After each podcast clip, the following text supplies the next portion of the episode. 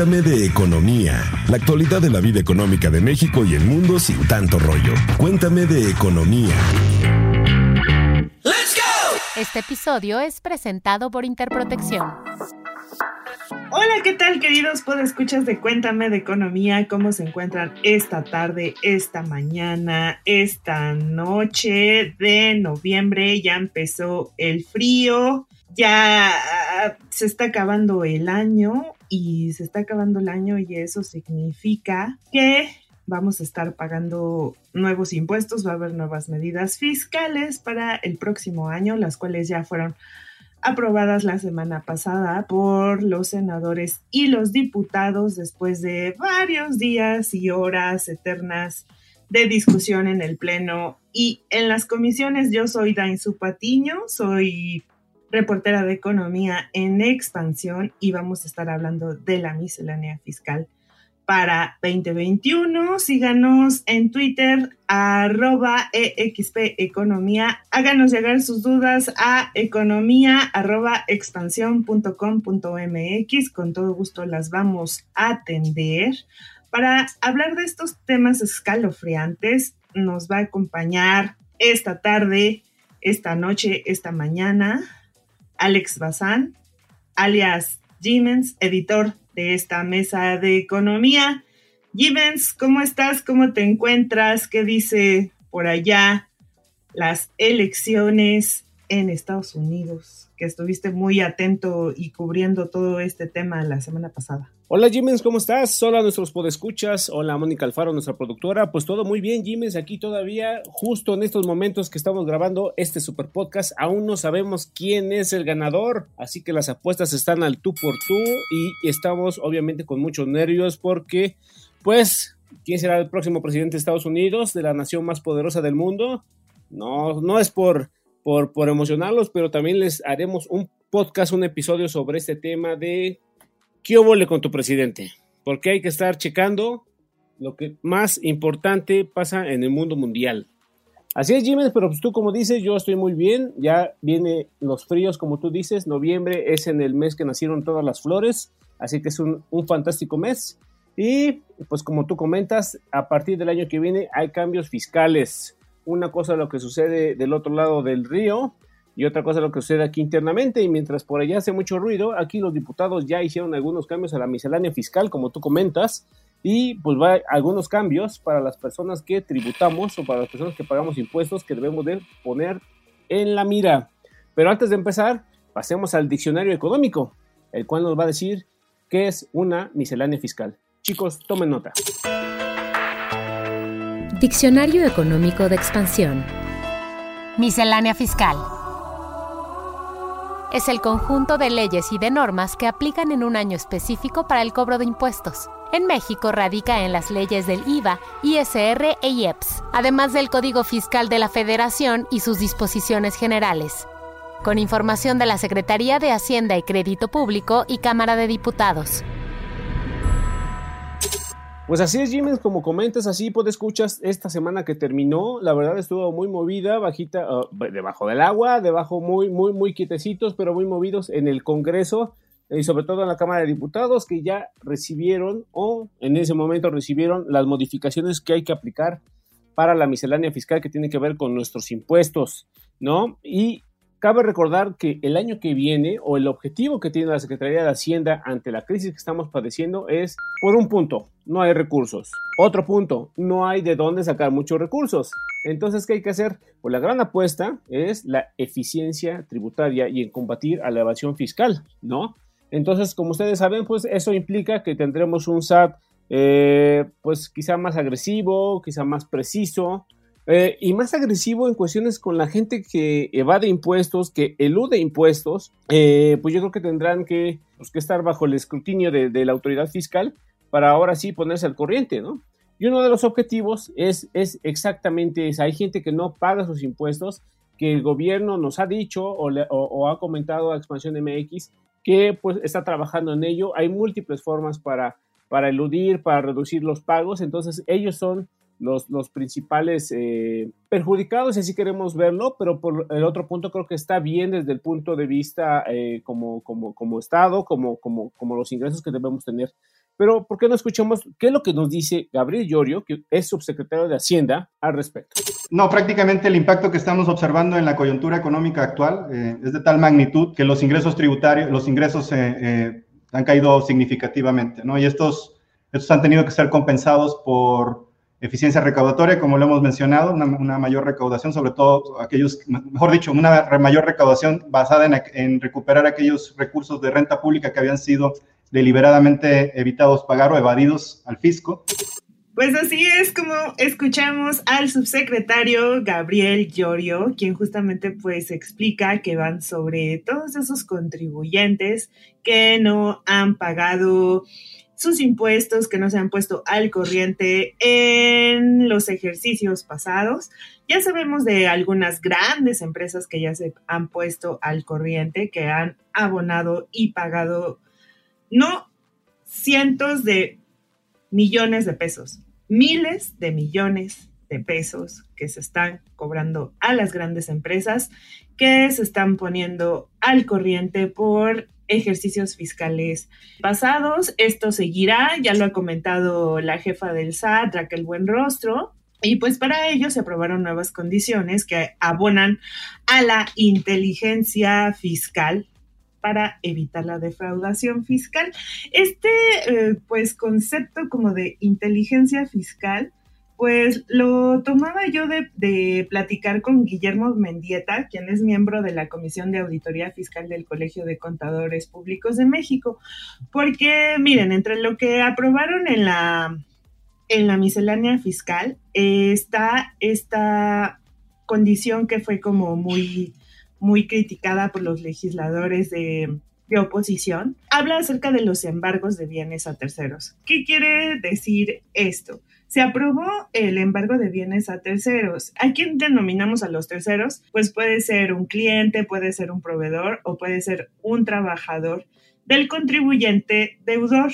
Entonces, pues la condición básicamente es que en el Código Fiscal de la Federación se estableció el embargo precautorio a terceros relacionados con contribuyentes eh, deudores, ¿no? A lo mejor em, un contribuyente debe mucho dinero al fisco y el SAT detecta que tiene de cliente a fulanito y entonces le dice a fulanito si este le, puede hacer un embargo precautorio por los bienes que deben que debe el contribuyente deudor con el objetivo de que coopere especialmente para identificar y cobrar esto, estos créditos o estas deudas fiscales que tienen los contribuyentes deudores. Decían, este, era criticada la propuesta que llegó directamente de la Secretaría de Hacienda y este Guillermo Mendieta me comentaba que estaban justamente enfocadas estas acciones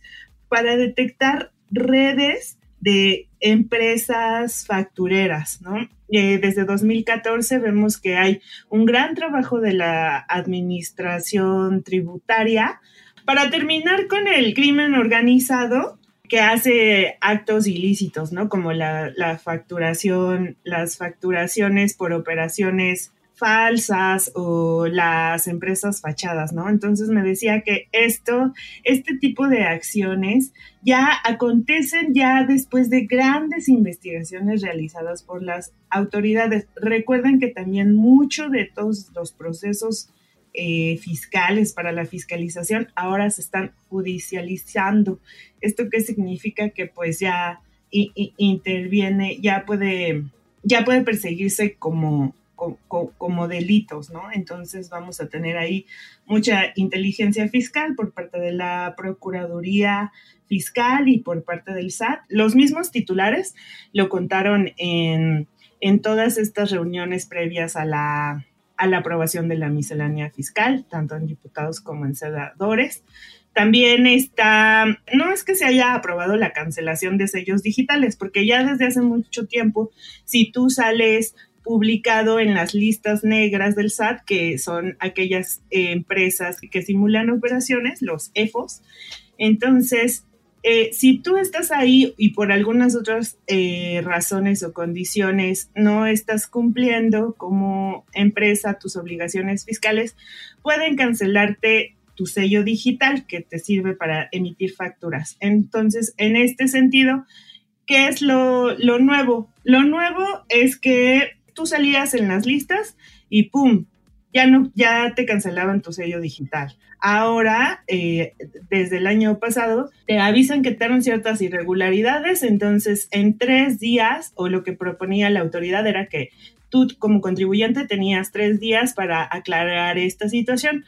Lo que cambió ahora es que tendrás diez días para aclarar tu situación después de tu notificación de que se, de que se puede cancelar tu sello tu sello digital. Y bueno, e, en el sentido de evitar la evasión fiscal y como lo comentó en alguna conferencia de prensa la jefa del SAT, eh, Raquel Buenrostro, es acerca de las donatarias, es los cambios que se van a hacer a las donatarias. ¿Qué es lo que va a pasar con las donatarias? Es que si tú como donataria estás registrado como donataria en el Servicio de Administración Tributaria y el Servicio de Administración Tributaria. Detecta que más del 50% de tus ingresos no están relacionados con el objetivo original de tu asociación, pues entonces te van a, te van a dar de baja, o sea, vas a salir del registro de las donatarias del SAT, porque pues de acuerdo con la jefa del Servicio de Administración Tributaria, estas figuras han sido ah, muy utilizadas para el manejo ilícito de recursos. ¿Cómo ves, Jimens? Pues exactamente, Jimens. Fíjate que ahorita escuchando con atención lo que tú comentas, los audios de, de, las autoridades, creo que hay una, una, parte muy importante a destacar que ahora sí están haciendo esta cosa de sigue el dinero para encontrar la corrupción, ¿no? Porque de repente vemos que capturan a a Menganito, a Perenganito, a Sultanito, y, y, simplemente pues no pasa nada. Son, solamente sé, es un chivo expiatorio, es alguien que paga, pero el dinero, quién sabe dónde quedó, quién sabe quién se lo gastó, luego andan que le dieron al hermano a gastarse 100 millones para Las Vegas, ¿no? Entonces creo que esto que tú mencionas sí es un punto muy importante de la autoridad fiscal de empezar a seguir el dinero, empezar a ver cómo están este tipo de, de, de evasiones, de ilusiones, para que en verdad pues es, dinero que le corresponde al Estado, a los contribuyentes, para que tengamos mejores servicios. Y así como tú dices, la otra parte es, bueno, pasó lo de la pandemia, entonces eso significó que hubo un auge en mayor uso de los servicios de tecnología. Y yo creo que este punto fue muy, fue muy bien detectado pues, por, por, la autoridad fiscal y planteó algunos cambios o algunos ajustes para empezar a grabar este tipo de operaciones que están, que están haciendo. Y lo cual creo que no está mal, porque en un momento de crisis hay, un, hay una industria, hay un sector que le está yendo bien, o, sea, o que hay ganadores durante la crisis, pues no está mal que paguen los impuestos, ¿no? Entonces, alguno de los tres cambios te voy a mencionar, tres los menciono rápido. Eh, es el ISR a las plataformas digitales, ¿no? Pero este solamente va a abarcar a tres, a, tres, a tres servicios que son los que yo más o menos eh, detecto. Uno es el servicio de transporte terrestre de pasajeros y de entrega de bienes, ¿no? Que se quedan en una tasa de 2.1%. El otro sería para las plataformas de servicio de hospedaje y se queda en una tasa de 4%. Y la última son para las plataformas de enajenación de bienes y prestación de servicios que se queda en 1%. Hay, hay que recordar mucho, en estas tasas no las planteó originalmente la Secretaría de Hacienda, sino nacen en el Congreso y dentro del Congreso las discusiones provocaron o hicieron que las tasas, estas que acabo de mencionar, sean más bajas de las que originalmente se propusieron. Otro, otro punto que tiene que ver con la tecnología y los impuestos es que se le va a empezar a cobrar IVA a los bienes de segunda mano que se vendan vía apps, vía internet. Tendrán que hacer su pago respectivo de impuestos en este caso. Y la última que es, que es bastante interesante, que, no solamente abarca, bueno, uno estará diciendo, ay, estas medidas me afectan a mi consumidor, ¿no? Porque esta, esta que, voy a mencionar, que, que, trata del bloqueo temporal del acceso al servicio digital, afecta a las empresas. ¿Esto qué quiere decir? Que si hay alguna empresa en el extranjero que ofrezca servicios digitales aquí en México, que no pague impuestos, que no tenga un representante legal, su RFC o una firma electrónica avanzada, pues la autoridad mexicana, Hacienda, estará pidiendo a, los proveedores, a los proveedores de Internet que suspendan el servicio de esa compañía. Así que no podremos estar comprando o haciendo transacciones con estas empresas si es que no están debidamente representadas o con sus papeles en regla en el país. ¿Cómo ves, Jiménez? ¿Cómo ves, Puedes escuchas? Está algo interesante todo este tema, ¿no? Pero creo que sí hay cambios interesantes a partir del año que viene. ¿O tú qué opinas, Jiménez? Claro, pues así es como todas las empresas que operan desde el extranjero, claro, la digitalización ya lo permite. Pues si estás haciendo, estás recibiendo algún beneficio económico, un pago por ofrecer servicios digitales o o bienes a través de vía digital, pues es este de cierta forma justo que las empresas aún operando en el extranjero tengan un registro en el servicio de administración tributaria, ¿no? Que tengan su firma electrónica avanzada, vamos, que cumplan con los requisitos o con todo lo que cumplen todos los contribuyentes, ¿no? Y me parece que es de cierta forma poner la cancha pareja en medida de cómo es que va avanzando toda esta parte de la digitalización. Yo quisiera agregar eh, también otra medida que es interesante. Yo creo que todas estas medidas que hemos comenzado nos afectan directa e indirectamente. Una que detecto que nos afecta directamente es que para nuestra devolución si nosotros presentamos nuestra declaración o presentamos declaración por, eh, por IVA y tenemos saldo a favor, el SAT nos va a buscar en nuestro domicilio o va a corroborar nuestro, nuestro domicilio fiscal.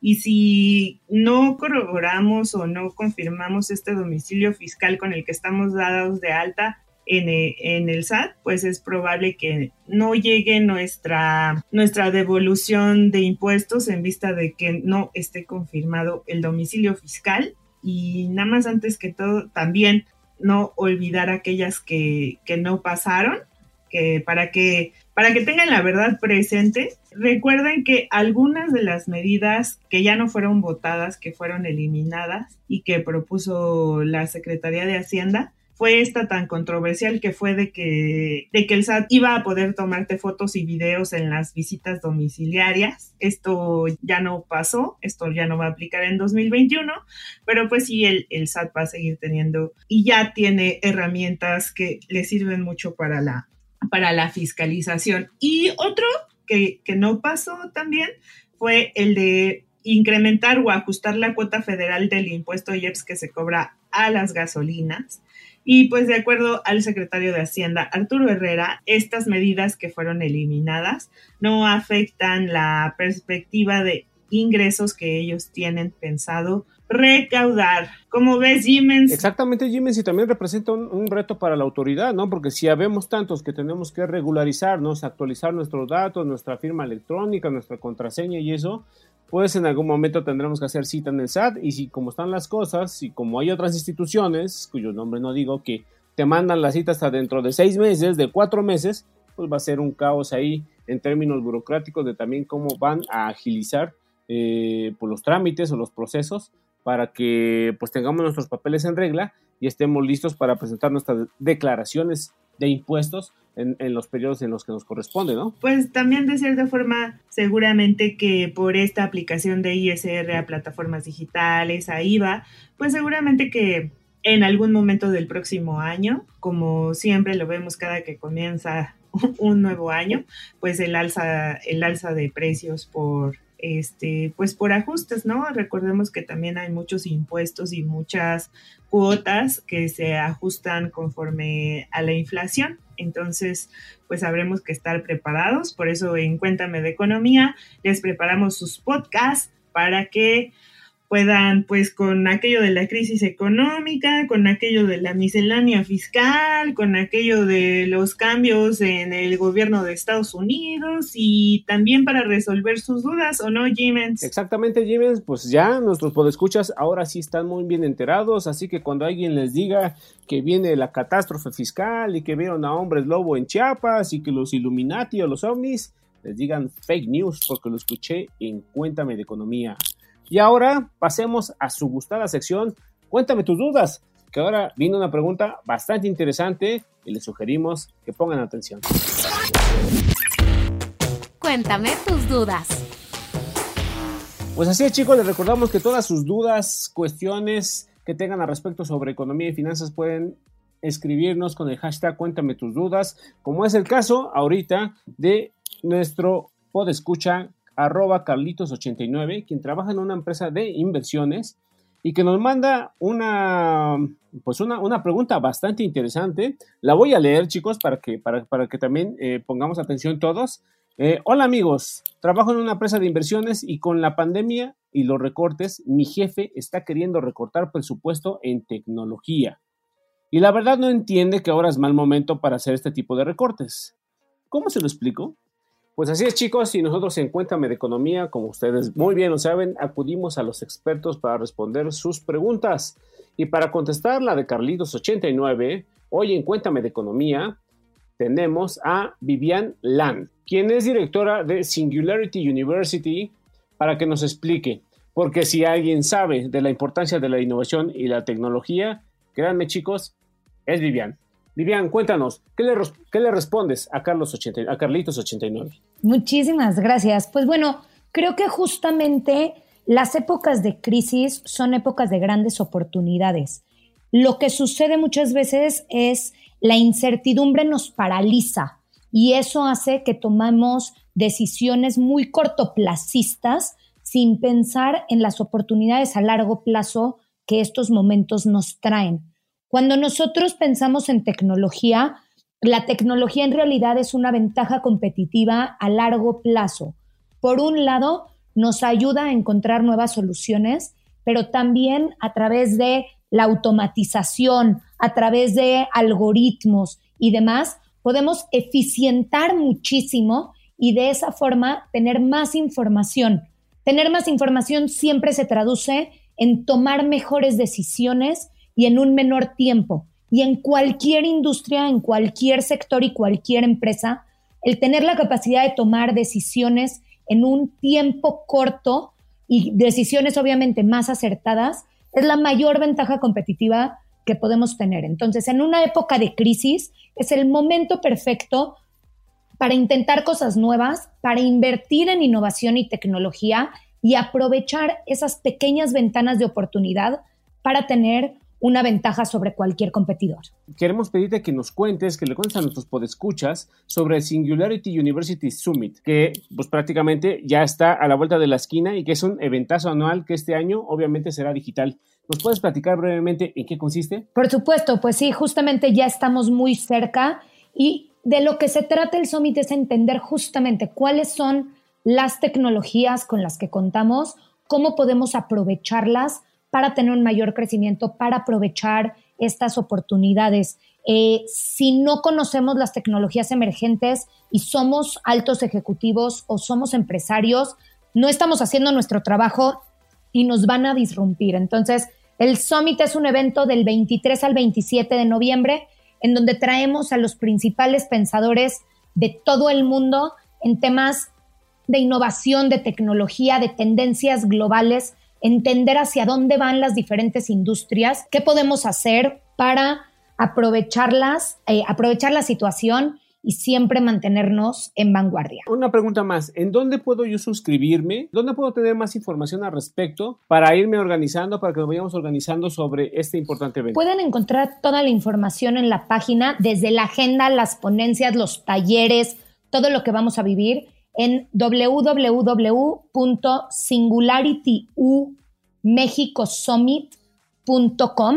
Y bueno, por supuesto, si ponen el código de Cuéntame, van a poder tener un descuento especial pero además van a poder ver todo lo que va a suceder durante esa semana. Wow, o sea, suena bien, ya ven chicos, hay sus grandes ganancias por escuchar Cuéntame de Economía. Pues Vivian, muchísimas gracias, la verdad, estaremos atentos y si llegan más dudas, obviamente se las haremos llegar vía Cuéntame tus dudas. Muchísimas gracias. Pues bueno chicos, como todo lo bueno llega a su fin, este podcast os ha terminado, podéis ir en paz.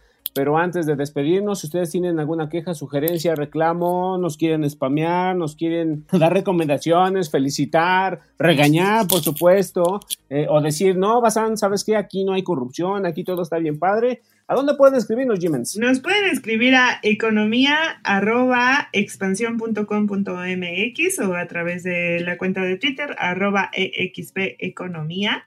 Y pues no olviden ponerse al corriente con el SAT. Y Jiménez, ¿y a ti en dónde te pueden escribir? Si alguien quiere saber un poco más al respecto. A mí síganme en Twitter en arroba Dainsup con Z y con P al final. Ahí los espero, ahí comparto notas que hacemos para la sección de economía, todo lo relacionado con elecciones y efectos económicos, comercio exterior, finanzas públicas, banca, todo eso que compete al sector económico del país y del mundo está en expansión. Pues así es, Jiménez. Bueno, chicos, pues yo soy Alejandro Bazán. Ustedes pueden escribirme al Twitter arroba abazán número 9 y ahí podemos platicar prácticamente casi de todo, incluso hasta de espectáculos. Hay gente que lo duda, pero la verdad, no.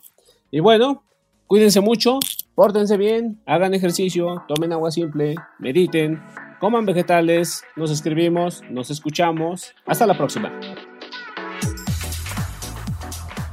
Este episodio fue presentado por Interprotección. Cuéntame de economía, la actualidad de la vida económica de México y el mundo sin tanto rollo. Cuéntame de economía.